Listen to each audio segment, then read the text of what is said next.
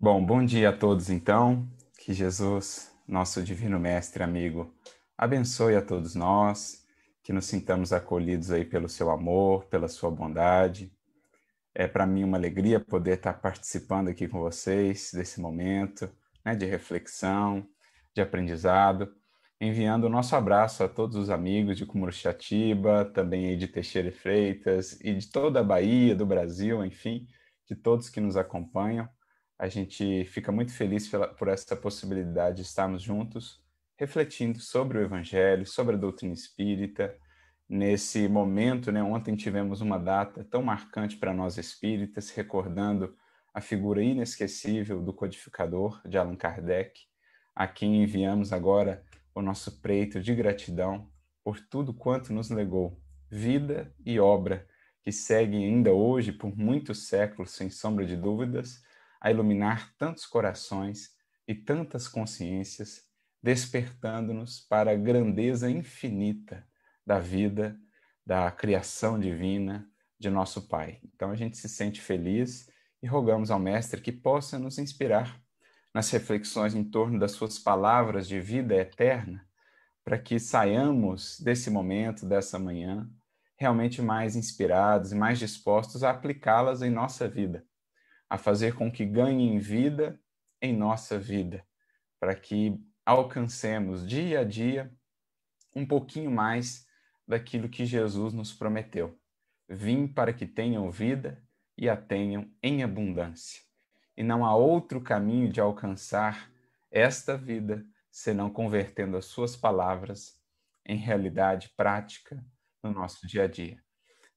E é com esse intuito, então, que nós nos propusemos aqui a refletir sobre uma, uma parábola muito interessante, particularmente gostamos bastante dela, uma parábola que só está no Evangelho de Marcos, chamada parábola da semente ou parábola do crescimento da semente, depende aí da tradução do Evangelho, a gente vai encontrar diferentes títulos, mas é uma parábola que está lá em Marcos, capítulo 4, versículos 26 a 29, para quem quiser acompanhar, para quem quiser relê-la depois, né, aprofundando as reflexões.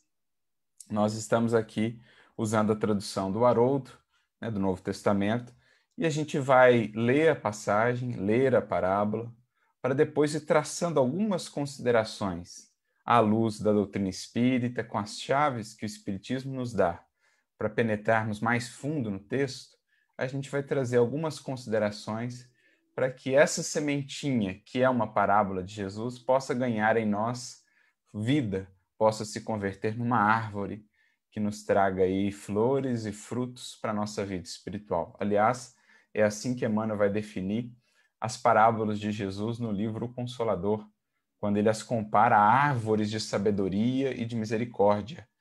Né? Na medida em que nós damos a semente de cada parábola, o nosso tempo, a nossa paciência, o nosso estudo, a nossa reflexão, essa parábola ela ganha então vida, ela se torna é, uma árvore mesmo com muitos frutos em nossa experiência. Naturalmente, frutos esses que alcançarão também outras vidas na medida em que nos transformamos à luz do Evangelho. Então, o estudo das parábolas é sempre um estudo muito rico, porque ele como que não se esgota. Quanto mais a gente amplia o nosso olhar, quanto mais ganhamos em consciência, em aprofundamento em torno das leis da vida, mais fundo nós conseguimos penetrar no sentido das lições de Jesus. É mais fundo a gente consegue ir no, no cerne, na mensagem espiritual, vencidas a, as limitações ali ou as dificuldades iniciais da letra, né, da forma, a gente consegue alcançar o cerne, a mensagem atemporal que se encontra em cada lição de Jesus, também nas parábolas. Então é com esse intuito que a gente se propõe ao estudo do Evangelho à luz da doutrina espírita. No caso específico das parábolas, me recordo, esses dias mesmo li um livro muito interessante de um autor protestante chamado Kenneth Bailey, tem obras realmente muito interessantes, porque ele nos esclarece um pouco acerca do contexto histórico em que Jesus vivia. Então, ele, ele traz para nós conhecimentos que nos ajudam a entender melhor determinadas expressões, símbolos, passagens do Evangelho, à luz daquele contexto, o que nos auxilia a superar a letra, digamos assim, a forma para alcançar o cerne da mensagem. E numa de suas obras, Jesus pela ótica do Oriente Médio, tem uma parte da obra em que ele se dedica ao estudo das parábolas, ele compara o estudo das parábolas a você entrar dentro de uma casa. Então, cada parábola, diz ele, é uma casa em que nós somos convidados a habitar. E, naturalmente, a olhar para a realidade ao nosso redor a partir das janelas dessa casa. Então, eu achei muito interessante essa abordagem dele. Então, cada parábola é como uma, uma residência. Quando eu vou morando ali naquela parábola, né? quando eu vinculo a minha mente, o meu pensamento, a minha análise, àquela lição de Jesus, àquele, àquela história que Jesus nos traz, eu vou ganhando intimidade com aquilo e vou passando a enxergar a realidade de uma maneira diferente, vou passando a enxergar é, a, a vida, digamos assim, a partir desses novos ensinamentos que eu colhi nessa parábola que Jesus nos propôs. Então, é um pouco que a gente vai tentar fazer aqui, com auxílio desses conhecimentos que o Espiritismo nos traz, que é, é, os conhecimentos daquele tempo, daquele período, né? Tudo isso são chaves que nos ajudam a penetrar nesse sentido profundo do texto. Então, vamos lá, a parábola. Marcos, capítulo 4, versículos 26 em diante. Diz assim Jesus: O reino de Deus é assim como um homem que lance a semente sobre a terra. Durma e se levante noite e dia, e a semente germine e se alongue, não sabendo ele como. A terra, de forma autônoma, frutifica.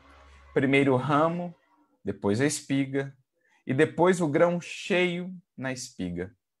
E quando o fruto der, imediatamente envia a foice, porque chegou a ceifa. Então, essa é a parábola do crescimento da semente, ou a parábola da semente. Como vemos, uma parábola curta, mas profundamente rica nas suas expressões, na simbologia que ela traz e nas reflexões que podemos extrair dessa passagem à medida que nela ou a ela nos dedicamos. Eu me recordo, inclusive, de uma mensagem de Emmanuel que está no capítulo 1 do livro Fonte Viva, intitulada Ante a Lição, em que ele nos remete, né, uma fala do apóstolo Paulo, que nos incentiva a dedicarmos à lição porque então o Senhor virá em nosso auxílio, ampliando-nos o nosso entendimento. Então, só quando nós nos esforçamos, nos, nos empenhamos em bater à porta da lição, é que a lição nos abre aí a, as suas graças, né? ela nos abre ou nos retribui com as suas luzes, com as suas com seus aprendizados. Então é isso que nós vamos buscar aqui fazer à luz da doutrina espírita, batermos à porta da parábola, à porta da lição de Jesus, para que ela nos responda, então, com reflexões que nos sejam úteis na caminhada. Vamos buscar, lembrando o conceito lá de Kenneth Bailey, nos colocar aqui, fixar residência momentaneamente nessa parábola, para que vejamos o mundo, a nossa vida, a realidade, a partir das janelas que essa parábola nos convida a olhar e a abarcar. E a gente vai seguir aqui um modelo que costumamos fazer em nossos estudos do NEP Paulo de Tarso, em que nos propomos esse estudo aprofundado né, do Evangelho à luz da doutrina espírita. A gente vai seguir aqui um pouco a sequência da própria parábola, destacando algumas reflexões, algumas expressões que são aqui apresentadas por Jesus, buscando entender o sentido espiritual, buscando trazer isso para o nosso presente e para a nossa vida. E o primeiro aspecto, logo no início aqui, que nos chama a atenção, é essa comparação que Jesus faz do reino de Deus como um homem que lance semente sobre a terra. É interessante isso. Nós temos várias parábolas de Jesus acerca do reino, né? Por exemplo, em Mateus, capítulo 13, todo o capítulo 13 de Mateus, nos são apresentadas ali parábolas Em muitas delas, Jesus vai fazer essa analogia, essa comparação com o reino. E ele vai usar elementos do cotidiano ali para ilustrar o que seja esse reino. É o fermento na massa, é a pesca dos peixes, é o semeador e as sementes, enfim. A gente vê Jesus revestindo lições imortais com essas feições tão práticas, tão simples e tão próximas, justamente para favorecer o entendimento dessas lições. É Jesus compartimentando milhões e milhões de anos de experiência, de sabedoria, de evolução em pequeninas sementes que, uma vez que alcançam o coração, se são regadas, convertem-se, lembrando lá o símbolo de Emmanuel, convertem-se em árvores de misericórdia e de sabedoria para cada um de nós, os frutos que elas nos possam gerar. Então aqui não é diferente. Jesus vai fazer essa comparação muito elementar do reino de Deus como um homem que lance sementes sobre a terra. E é importante aqui a gente tentar construir então essa imagem. Né? Imaginemos-nos como interlocutores ali de Jesus, ouvindo ele contar essa história. O reino de Deus é como um homem que lance sementes sobre a terra. Naturalmente, aqueles que o ouviam seriam impelidos a imaginar, a construir esse quadro em sua mente, né? a olhar essa janela da alma que se nos abre a partir dessa parábola, vendo a cena, um homem trabalhando no campo, com as suas sementes ali, né? tendo preparado o campo, tendo aberto ali a leira, ele agora lançando essas sementes sob o sol, o suor, o esforço. Então, a partir dessa figura que Jesus projeta em nossa mente, porque assim se dá a comunicação mais fundamental de espírito a espírito, André Luiz mesmo vai dizer, nos planos mais elevados da vida, não existe mais a linguagem como nós a concebemos pela palavra falada. A palavra é um acessório que por hora nós ainda precisamos, mas a comunicação entre espírito, entre espíritos, ela se dá pela transposição de imagens, a projeção de imagens de um espírito a outro. Então, ao nos projetar essa imagem aqui, Jesus nos está transmitindo uma série de informações, uma série de orientações implícitas. Ele compara a construção desse reino a essa figura de um homem trabalhando ali sob o sol, com esforço, com suor, com empenho, com constância, com disciplina, que é o que faz o lavrador, é o que faz o agricultor para que venha a ter no momento adequado, no momento esperado, a sua colheita. Ele tem todo esse investimento, toda essa parcela que ele dá de si para que a vida então lhe responda com a colheita farta, com a colheita abundante, com alimento, com o recurso de que precisa para a sua sobrevivência. Então, o reino de Deus, transpondo isso para a questão espiritual, ele assim se dá também. Ele é obra do esforço da criatura secundada, amparada pela vida e pelo Criador. Não é algo para o qual simplesmente deveremos adotar uma postura de expectativa, não é algo que Deus fará por nós. Deus nos auxilia, Deus nos dá os recursos, Deus nos estimula, Deus nos alcança através dos seus mensageiros, dos espíritos superiores que nos amparam. Mas a evolução, o progresso do espírito é obra individual de cada um. Naturalmente, obra essa construída na convivência, na interação com outros corações, porque ninguém progride sem alguém, já nos diria Emmanuel, mas o progresso espiritual é resultado do esforço do espírito. É o que a doutrina espírita nos ensina. Não é o simples resultado de uma crença ou de um cumprimento de determinadas práticas exteriores de adoração ou de expressão de culto e de religiosidade que vão então ser ou atuar como um passaporte para um reino que nos espera aí em algum lugar do universo. Não, é um reino que está sendo construído em nós. Espíritos existem na criação infinita, incontáveis espíritos que já alcançaram esse reino, que já vivem toda a glória desse reino. E nós estamos aqui no esforço. Jesus nos trouxe material, nos trouxe sementes que nos permitam avançar nesse processo de cultivo. Mas há aí o suor, o esforço, há o lançar a semente sobre a terra. E aqui cabe-nos também uma reflexão sobre a terra. O que ele representa, Jesus, aqui, por essa terra? Naturalmente que o fato de aqui estarmos na terra, encarnados, sim, também. Mas cada um de nós, espíritos, aqui de volta à experiência material, tem um campo a cultivar. Tem uma terra onde fomos convidados a operar. Temos um jardim onde fomos plantados pelo Senhor da vida, que somos convidados a embelezar. Então, essa terra aqui, para nós, representará mais propriamente aquele campo onde nós fomos convidados a operar, a semear. Aqueles campos mais próximos, né? aqueles campos mais, mais presentes em nossa vida. A família, por exemplo, é um exemplo clássico dessa terra. O reino de Deus em nós tem na terra da família um dos principais é, redutos de trabalho e de sementeira.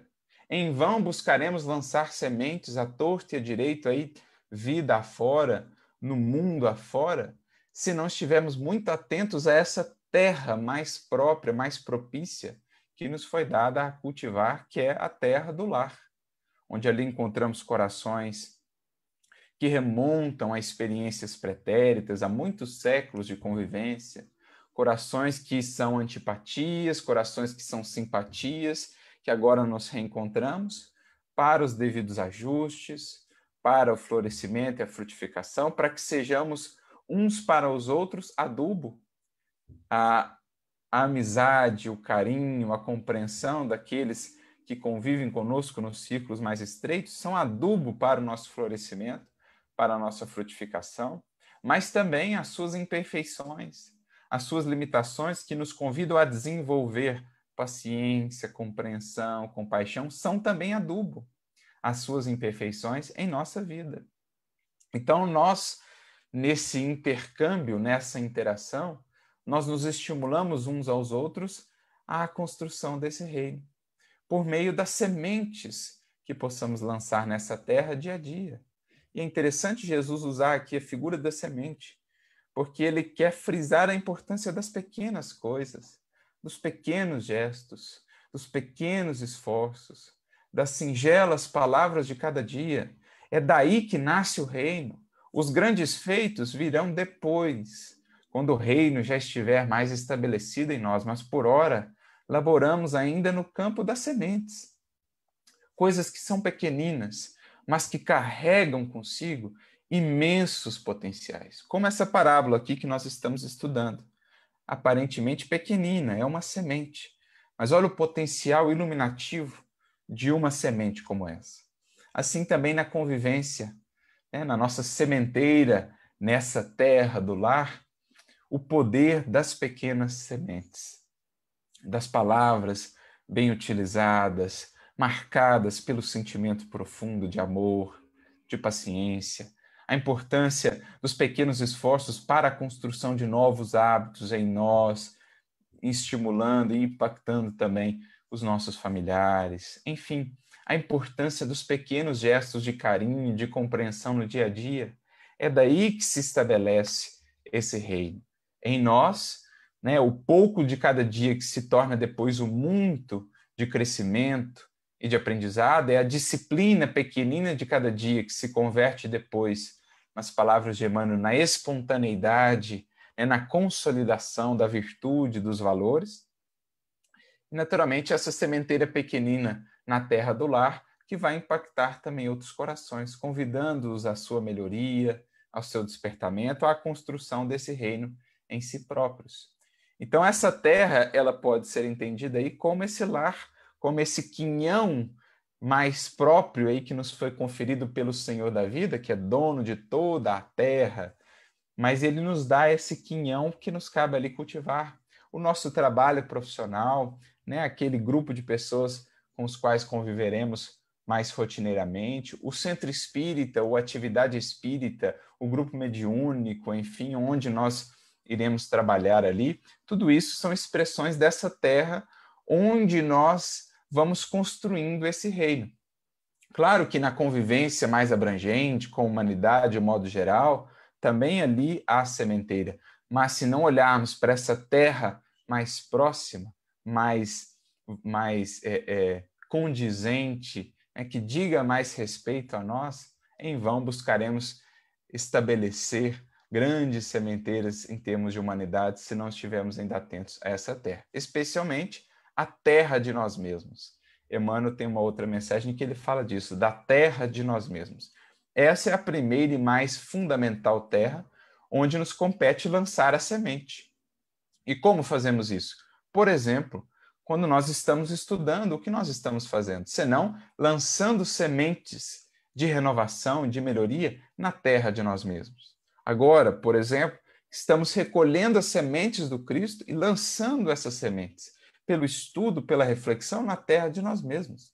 Sementes que, se cultivadas, certamente resultarão em frutos ali mais adiante. Então, toda vez que nós nos propomos a estudar aquilo que nos agregue, né, o estudo nobre, edificante, é uma maneira de lançarmos semente sobre a terra. Toda vez que trabalhamos no bem, nos esforçamos, estamos lançando sementes de amor, de paciência, de indulgência no solo de nossa alma, para que isso venha a se fazer mais e mais frutos, que por sua vez nos trarão mais e mais sementes, com as quais, ou por meio das quais poderemos também estender esse reino de amor e de luz de Jesus. Então, olha que reflexão interessante, já nos é trazida por Jesus logo ao início da parábola. O reino pede esforço, suor, empenho da criatura. É essa ideia, o conceito renovado de salvação que o Espiritismo vai nos apresentar.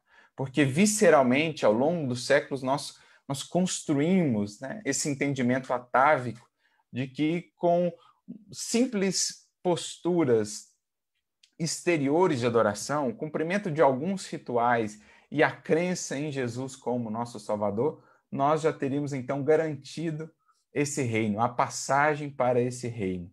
E, no entanto, não é assim que aprendemos à luz da doutrina espírita. Quantos espíritos, ao longo dos séculos, desde o advento do cristianismo, não aportaram no mundo espiritual aguardando um céu que não construíram em si mesmos, esperando uma posição lá neste reino por um certo favoritismo divino, sem que tenham se empenhado para isso. Então, nós falamos de um Deus que trabalha, sim, que ampara cada um de seus filhos, que é o maior servidor do universo, que quer estender esse reino a todos nós, mas que nos dá também o livre-arbítrio, como nos diz o Espírito de Verdade, que nos fez perfectíveis para que fôssemos nós mesmos os artífices de nossa imortalidade. Então, o novo entendimento de salvação que o Espiritismo nos apresenta, ele se dá por meio de uma construção mútua, por meio de uma parceria, criatura e criador. Não mais aquela visão de que Deus fará por nós o que nos compete fazer. Basta acreditar nele, basta cumprir aí alguns, alguns rituais de fé que então estaremos naturalmente garantidos nesse reino. Não. Deus nos dá os recursos, nos dá inúmeros, inúmeros corpos, oportunidades, experiências aqui na terra, né, na matéria, para que possamos, então, por meio do nosso empenho, ir lançando essas sementes que mais tarde se farão os frutos doces desse reino, então, florescido e frutificado em nós. Então, essa é a primeira reflexão que a gente gostaria de trazer. Passando para o versículo seguinte, diz o texto: Durma e se levante noite e dia, e a semente se germine e se alongue. Então é interessante pensar aqui essa, essa construção né, no dia a dia. Então, dia e noite, o passar do tempo que é expresso aqui por nós, por meio dessa expressão de Jesus. É algo que se dá no tempo, é algo que demanda tempo, é algo que demanda de nós constância. Levantar de dia e de noite. Olha que interessante essa expressão de Jesus. O dia a representar os momentos de claridade, os momentos de facilidade, os momentos de calmaria em nossa existência. Nesses momentos, ter a consciência, ter a disciplina de seguir investindo em espiritualidade, no conhecimento e na vivência do Evangelho, porque muitas vezes, nesses momentos, nos afastamos dessas buscas. Nos esquecemos da vigilância, da oração, quando as coisas vão indo bem. E só nos lembramos quando as coisas complicam, mas não. É preciso não nos deixarmos embalar aí pela euforia, pelas ilusões dos momentos de facilidade no mundo, que nos levam muitas vezes a esquecer das conquistas e da edificação do espírito que somos. Então, levantarmos de dia, mas levantarmos de noite também. A noite aqui é representar os momentos difíceis, sombrios, as lutas mais intensas da experiência. Nesses momentos, conservar também o esforço, a paciência, a perseverança, porque só levantando de dia e de noite, só alimentando essa constância é que haveremos então de alcançar os frutos valiosos dessa sementeira, desse reino. Então é isso que está sendo dito aqui para nós.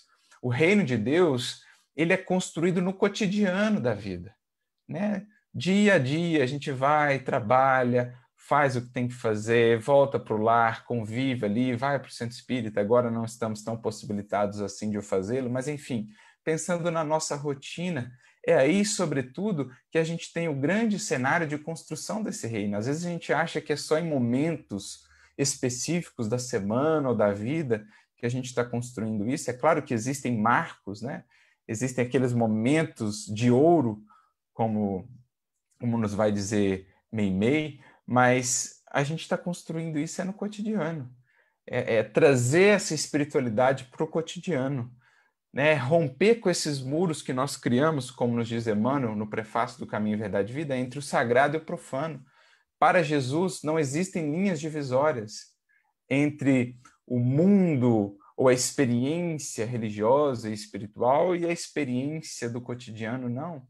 Todo, toda a terra, vai dizer Emmanuel, é ao mesmo tempo templo e oficina de construção desse reino com Jesus.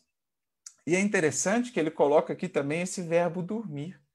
Geralmente, quando a gente pensa no verbo dormir, a gente pensa em descanso, né? a gente pensa em repouso. Do ponto de vista espiritual, o indivíduo que está dormindo é aquele que ainda não despertou e tal. Mas aqui ele vai assumir uma conotação diferente à luz desse, desse entendimento da construção do reino de Deus, do esforço que ele nos pede, será que Jesus aqui não está querendo nos dizer que, mesmo no sono, nós não continuamos a construir esse reino? E aqui vem a bênção da chave espírita a nos elucidar, a nos explicar ainda com mais clareza. Porque nos mostra que sim, de fato, espíritos que somos, quando o corpo repousa, o trabalho não cessa. Me recordo aqui da obra de André Luiz, que ilustra isso para nós com tanta clareza, né? Missionários da Luz, por exemplo, capítulo 8. André Luiz está ali conversando com o benfeitor Alexandre, depois com o instrutor Sertório, acerca desses trabalhos que são realizados no momento do sono físico. Eles falam lá de um curso, por exemplo, em que estavam inscritos mais de 300 espíritos, mas que, infelizmente, dada a invigilância, o descuidado das criaturas encarnadas para com o sono físico, apenas cerca de 30 indivíduos compareciam a esse curso e muitos ainda faltavam, vez por outra, por conta de invigilância, por conta de descuidado. Mas olha só, apenas 10% sabiam ali valorizar, num certo sentido, o sono, até mesmo o momento do sono, para que pudessem aprender, para que pudessem trabalhar. Me recordo do Livro dos Espíritos, a questão 402 do Livro dos Espíritos, é uma questão fantástica, em que eles tratam do sono, né, Kardec e os espíritos, e em determinado momento da resposta, é uma resposta extensa, os espíritos falam lá, ou trazem um conceito muito interessante. É o conceito de sono inteligente. Olha que interessante. E eles dizem que aqueles que vivem esse chamado sono inteligente são aqueles que, atentos, né, preparando-se ao longo do dia para essa experiência do sono, conseguem, durante o desprendimento físico, estar junto de espíritos mais adiantados, estudar com eles, aprender, trabalhar, trabalhar. consegue inclusive, inclusive dizem os espíritos, concluir obras que encontram acabadas ao retornarem ao mundo espiritual pela desencarnação, ou seja, conseguem concluir projetos, né, obras inteiras de trabalho, cursos, enfim, porque ao longo da vida souberam ter esse sono inteligente, souberam fazer até mesmo do momento do desprendimento pelo, é, pelo sono do corpo físico, souberam fazer disso a construção desse reino. Então, olha que interessante Jesus ter colocado aqui que mesmo dormindo, esse reino ele está sendo construído, porque o espírito consciente sabe aproveitar essas horas.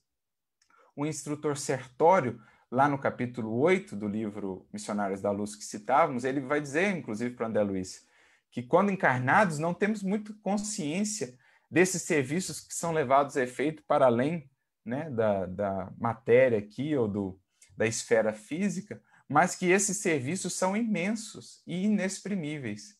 Mas a maioria ainda das criaturas utiliza-se desse tempo fora do corpo físico para a procura, para a caça aí das emoções baixas, né? para os excessos, para os desequilíbrios em processos aí de comunhão e de convivência com espíritos inferiores, com espíritos que ainda estão presos às suas paixões. Aniceto, no capítulo 38 do livro dos Mensageiros, vai ter uma frase muito interessante, em que ele vai dizer que são raros ainda os irmãos encarnados que sabem dormir para o bem.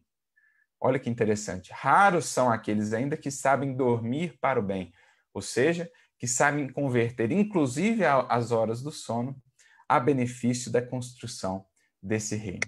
E há ainda uma mensagem muito rica e muito interessante, agora de Calderaro, o mesmo lá do livro No Mundo Maior, uma mensagem sua no livro Instruções Psicofônicas, intitulada Além do Sono, em que ele fala da importância de nos prepararmos para esse trabalho além do sono. E ele usa ali uma, uma comparação interessante, né? Ele diz que é, ah, não há morte libertadora sem existência edificante, assim como não há noite proveitosa sem o dia correto.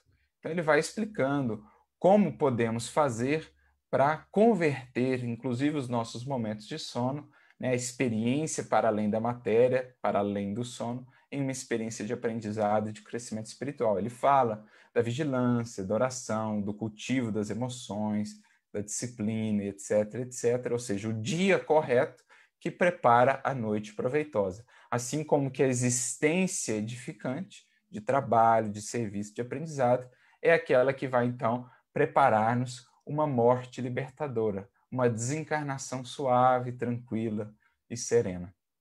Então, Jesus está aqui nos dizer, e a chave espírita amplia essas, essa reflexão para nós, que mesmo dormindo, mesmo durante o sono, nós podemos seguir, somos convidados a seguir na construção desse reino em nós.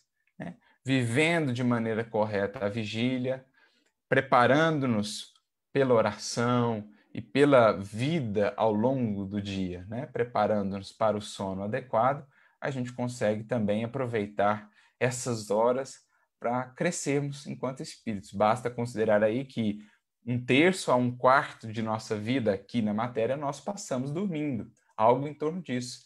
Então, é um montante significativo de, de anos, digamos assim, pelo menos aí uns 20 anos da nossa existência aqui enquanto encarnados, se pegarmos uma média aí, nós passaremos dormindo. Então, tem muita coisa aí por se fazer, né? Então, é aproveitamento também. Então, durma e se levante noite e dia, e a semente germine, se alongue, ou seja, cresça, se desenvolva, não sabendo ele como.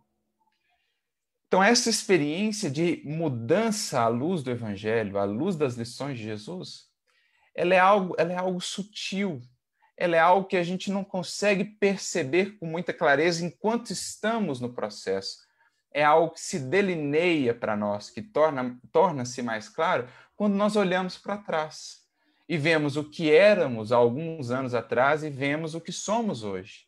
A diferença do ser que éramos 5, 10 anos atrás e do ser que somos hoje. A diferença de hábitos, de metas, de valores, de buscas, né? A diferença aí naquilo que a gente já conseguiu avançar em termos de mais paciência, de mais compreensão, de mais consciência. É uma alquimia misteriosa, divina, que vai sendo elaborada assim no silêncio, né? que vai sendo elaborada de maneira silenciosa, de maneira misteriosa no passar do tempo, mas que vai crescendo, vai se desenvolvendo. É quando a gente vê uma sementinha minúscula vir a se tornar uma árvore grandiosa, a gente fica ali extasiados, né? encantados. Como pode? Como é bela essa, essa lei divina, essa grandeza da lei divina que nesse mistério desse processo que não conseguimos abarcar de todo, tira de tão pouco, de algo tão pequenino, algo tão grandioso, assim também em nossas vidas. Nós não saberíamos definir em palavras o que representa a presença do Cristo e do Evangelho em nossa vida, mas nós podemos sentir o quanto ele tem feito por nós, o quanto temos sido novos à luz do que temos com ele aprendido. Quando olhamos para trás, isso se torna mais claro. Parece que não vimos tudo o que aconteceu ao longo do processo, mas quando olhamos para trás, vemos com mais clareza que isso se deu, sem que durante pudéssemos ter tanta clareza assim. Então, é esse silêncio do crescimento, do desenvolvimento da semente, que a gente não consegue definir com muita clareza, mas que a gente sabe se dar. A gente sente o Cristo nos transformando, o Cristo nos cultivando no silêncio de nossos pensamentos. Me recorda aí daquela fala do Espírito de Verdade, né? O próprio Mestre, no Evangelho segundo o Espiritismo, lá no capítulo 6, no item 6, em que, usando também essa figura aí do lavrador, do agricultor, da semente, ele diz assim: Obreiros, traçai o vosso sulco, recomeçai no dia seguinte o afanoso labor da véspera. E as vossas almas não estão esquecidas. Eu, o divino jardineiro, as cultivo no silêncio dos vossos pensamentos. Então, olha que bonito isso. Segue no cotidiano da vida, começa no dia seguinte o afanoso labor da véspera, como está dito aqui para nós, ó. Se levante dia e noite, traça o vosso sulco, lança a vossa semente, porque eu, o divino jardineiro, ou seja, o mestre, no silêncio dos nossos pensamentos, nesse mistério das transformações internas que não não conseguimos descrever muito ao certo, ele vai nos mudando, ele vai nos transformando, ele vai nos cultivando. Aos poucos, ele vai transmutando o que era impaciência em paciência, o que era egoísmo em caridade, o que era orgulho em humildade. Aos poucos, o que era noite vai se convertendo num alvorecer dentro de nós, graças a esse sol que é Jesus, graças a esse divino jardineiro. Então é muito interessante essa expressão aqui, não sabendo ele como. Aquilo que é mais duradouro, mais perene na vida, né, as construções mais verdadeiras em nós, elas não são espalhafatosas, elas não são é, de um átimo, de um pronto, elas vão se desenvolvendo assim no silêncio, né, de uma maneira gradual, que a gente não consegue muito bem descrever, mas quando vê, já somos assim, já nos renovamos, já nos transformamos. Né? Uma semente ela cresce no silêncio e ela se faz uma árvore sem fazer tanto barulho, sem fazer tanta alarde. Quando vê, temos a beleza da vida a se expressar e a se manifestar. É assim que Jesus vai operando em nós. É preciso saibamos ter essa paciência, essa compreensão e seguir investindo, levantando noite e dia, porque não sabendo como, a gente vai vendo os resultados mais cedo ou mais tarde, as coisas vão se modificando em nós e em nosso entorno, graças aos nossos esforços constantes. E aí prossegue ele: a terra de forma autônoma frutifica. Interessante repararmos aqui nessa expressão, de forma autônoma. Ou seja, ninguém precisa dizer à terra: olha, essa semente aí é uma semente de laranja, portanto, frutifique laranja. Olha, essa semente aí é uma semente de figo, portanto, frutifique figo. Não, a terra de forma autônoma. A terra que representa ou expressa para nós a lei divina, que é perfeita, que é sábia, que é justa. né, que responde a cada um segundo as suas obras, que dá a cada um a colheita daquilo que ele semeou. Ninguém precisa dizer à lei divina o que ela deve fazer. Né? Ninguém consegue mudar a lei divina, ninguém consegue enganar a lei divina. A lei divina é autônoma em si mesma.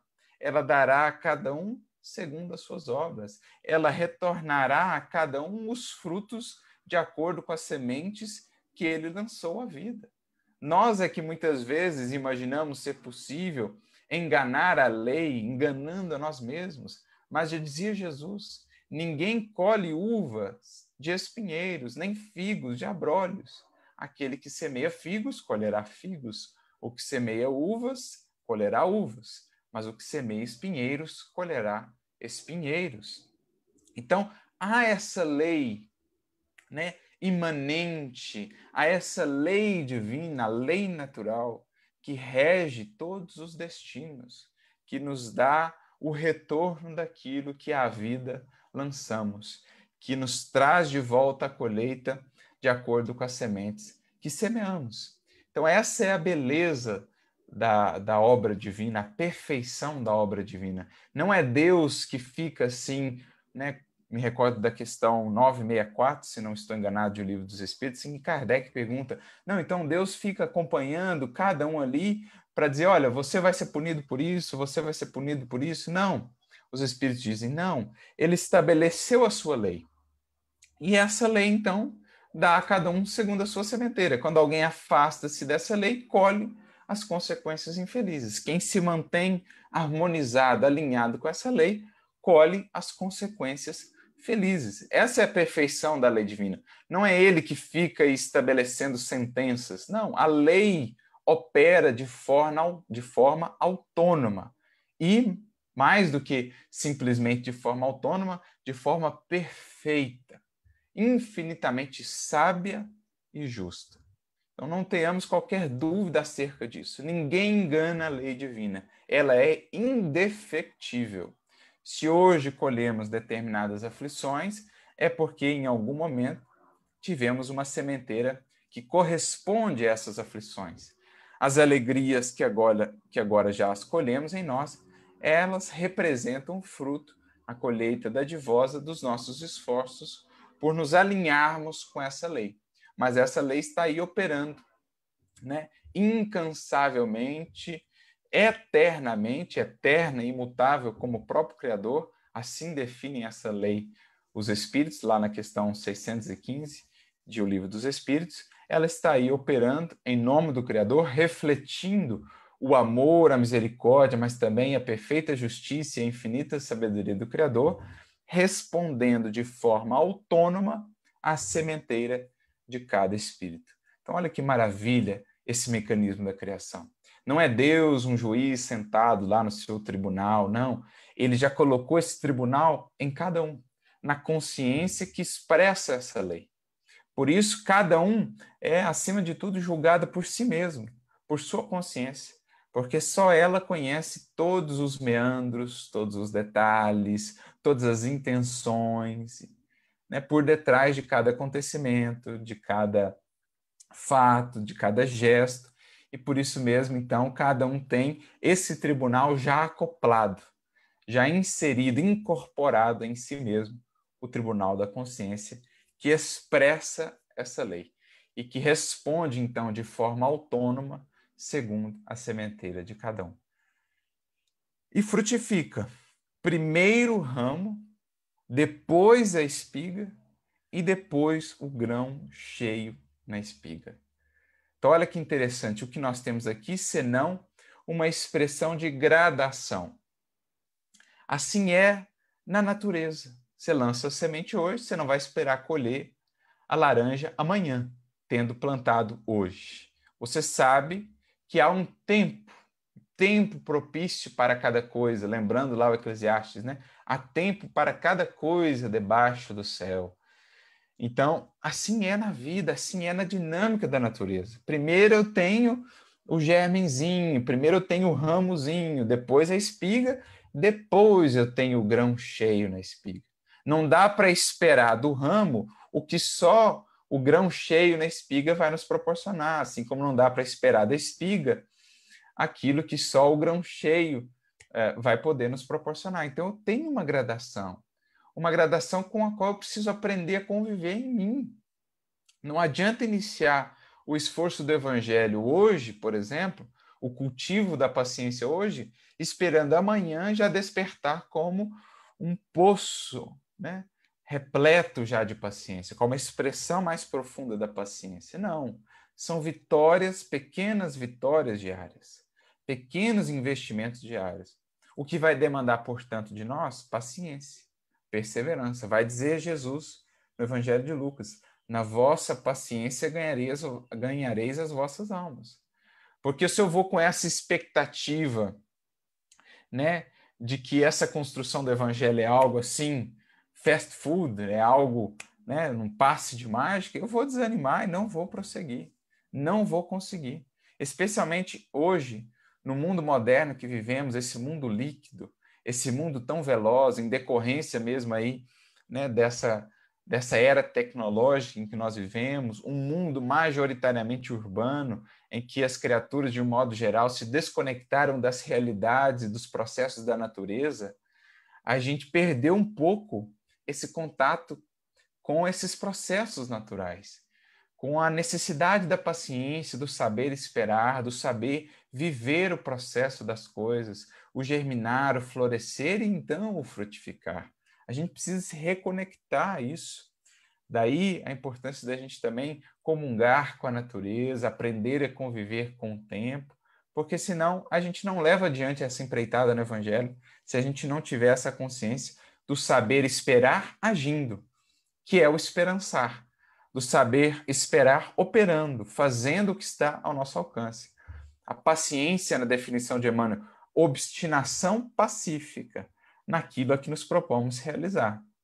Sem paciência, não ganharemos as nossas almas, sem aprender a conservar constância, disciplina, para que então venhamos a alcançar o fruto maduro na árvore de nós mesmos. Então é muito interessante. Jesus nos convida aqui a entender esse processo das coisas.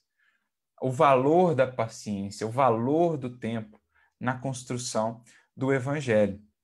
Para que a gente não caia no desânimo de expectativas frustradas, né, de, de, de facilidades ilusórias no que diz respeito a esse a essa sementeira do evangelho em nós, ao cultivo da seara do evangelho em nós porque também existirão essas expectativas dos outros a nosso respeito. Quando a gente está iniciando esses esforços do evangelho, os outros já vão muitas vezes cobrar de nós o grão cheio na espiga. E se a gente não está muito consciente da nossa condição, da nossa imperfeição, humildes e pacientes, dispostos, a gente desanima com essas cobranças né, de terceiros. Há inclusive uma mensagem de Emmanuel no livro Caminho, Verdade e Vida, capítulo 102, em, em que inclusive ele comenta esse versículo aqui, 4, 28, em que ele fala, chama-se O Cristão e o Mundo, a mensagem, em que ele fala então dessa cobrança que muitas vezes existirá do mundo em relação ao cristão, que está ali ainda no ramo, que está ali ainda na espiga e que lhe será pedido já muitas vezes o grão cheio na espiga. E ele precisa aprender a conviver com isso sem desanimar. Porque se ele se deixar levar por essas expectativas excessivas, né, é, inconscientes ainda, incompreendidas do mundo a seu respeito, ele pode desanimar. Ele tem que estar consciente de si, dos seus esforços, do patamar em que está, para seguir adiante, fazendo o seu melhor, né? certo de que um dia terá o grão cheio na espiga. Então, é, eu separei um trechinho aqui. Emmanuel diz assim: quando o homem comum descansa nas vulgaridades e inutilidades da existência terrestre, ninguém lhe examina os passos. Ou seja, quando ele está lá, né, sem qualquer busca, vivendo como todos vivem, vivendo a, a multidão ainda, os padrões da multidão, fazendo o que todos fazem, seguindo e buscando o que todos buscam, ninguém analisa ou examina muito os seus passos na existência terrestre. Suas atitudes não interessam a quem quer que seja, prossegue ele. Todavia, em lhe surgindo no coração a erva tenra da fé retificadora, ou seja, em começando a brotar aqui o raminho, sua vida passa a constituir objeto de curiosidade para a multidão. Então os olhares se voltam para ele. Qualquer um que se descola um pouco do comportamento de multidão, que começa a ir contra a corrente, a fazer diferente do que todos fazem, ele começa a despertar uma certa atenção. Geralmente, será cobrado, será incompreendido, será criticado, será apedrejado, e aí isso vai aferir dele o seu empenho, a sua disposição em seguir esse caminho de fato. Milhares de olhos que o não viram quando desviado na ignorância e na indiferença, seguem-lhe agora os gestos mínimos com acentuada vigilância. Então, agora os olhos estão sobre ele. O pobre aspirante ao título de discípulo do Senhor ainda não passa de folhagem promissora e já lhe reclamam as espigas das obras celestes. Ou seja, ele está ainda no raminho, mas o povo já está esperando a espiga, o grão cheio. Ah, mas ele não é cristão, ah, mas ele não é isso. E aí fica aquela cobrança, né? Quando o indivíduo mesmo não está buscando nada daqueles valores, mas ele cobra do outro já resultados e frutos que são esperados de um discípulo já experiente, maduro. Faz parte do processo. O discípulo vai ter que conviver com isso, sem se deixar abalar sobre isso, sem se deixar é, é, desanimar por conta disso, seguir com consciência e com humildade na sua frutificação. Conserva-se ainda longe, prossegue Emmanuel, da primeira penugem das asas espirituais e já se lhe exigem os voos supremos sobre as misérias humanas. Muitos aprendizes desanimam e voltam para o lodo, onde os companheiros não os vejam. Mas o discípulo não é fiel o discípulo consciente, ele sabe que ele precisa manter-se nesse esforço. Esquece-se o mundo de que essas almas ansiosas ainda se acham nas primeiras esperanças. E por isso mesmo, em disputas mais ásperas, por rebentar o casulo das paixões inferiores na aspiração de subir. É o esforço primeiro ali da semente para rebentar o solo e poder então encaminhar-se para o sol da divindade, o sol que é Jesus.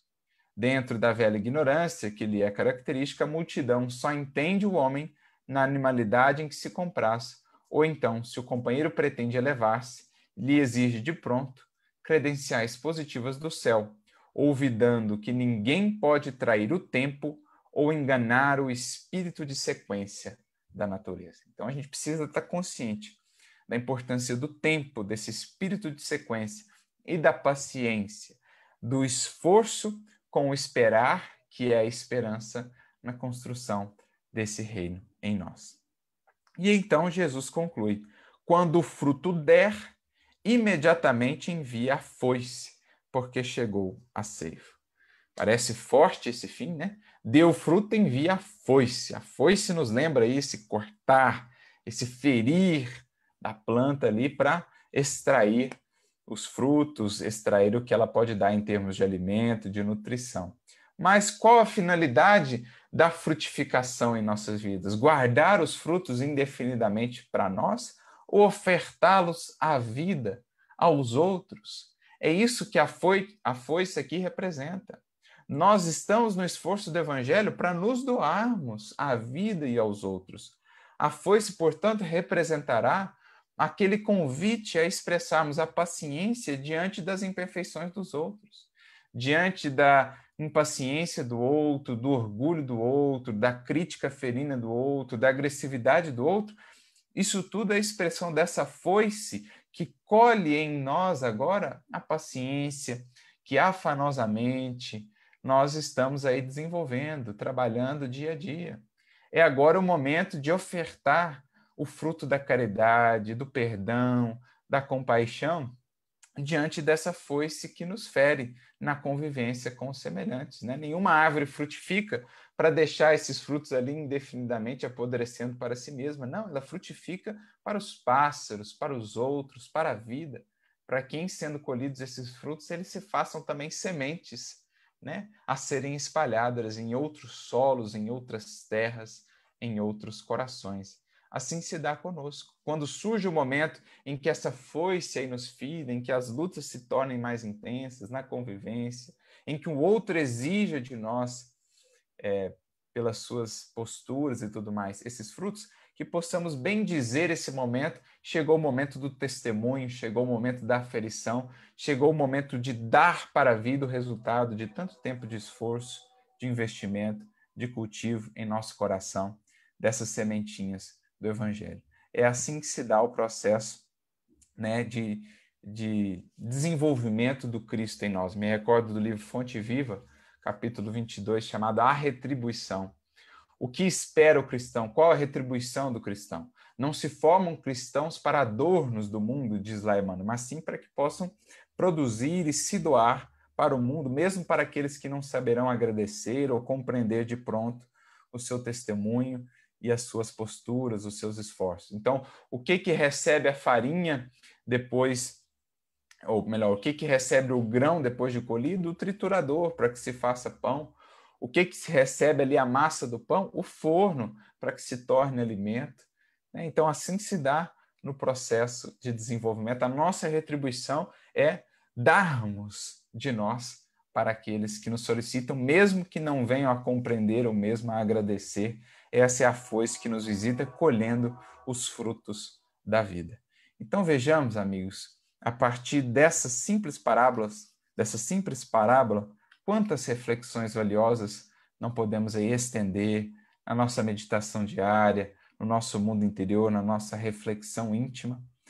A partir dessa sementinha que Jesus nos lança no solo de nossa alma, quantos frutos daí não poderemos extrair, não poderemos realmente é, perceber né, e vir a ter se soubermos bem regá-lo e cultivá-lo no estudo, no esforço e na prática diária em nossas vidas. Eram essas as reflexões que gostaríamos aqui de deixar na forma de sementes, lançadas no solo da vida e dos corações, para que venham a ser, no esforço de cada um de vocês também, estímulos a mais para que esse reino venha a ser implantado e os frutos possam vir a ser ofertados aos corações que no mundo por ora ainda não conseguem conhecer toda a beleza e toda a grandeza da obra divina, do amor de Deus por nós e das lições de Jesus, essas palavras de vida eterna que se fazem vida abundante na medida em que as incorporamos, em que as cultivamos no solo de nossa alma. Que Jesus, o divino jardineiro, possa cultivar a cada um de vocês e abençoar os mais singelos esforços, convertendo as pequeninas sementes em expressões dadivosas desse reino que todos nós esperamos. Muita paz e muita luz.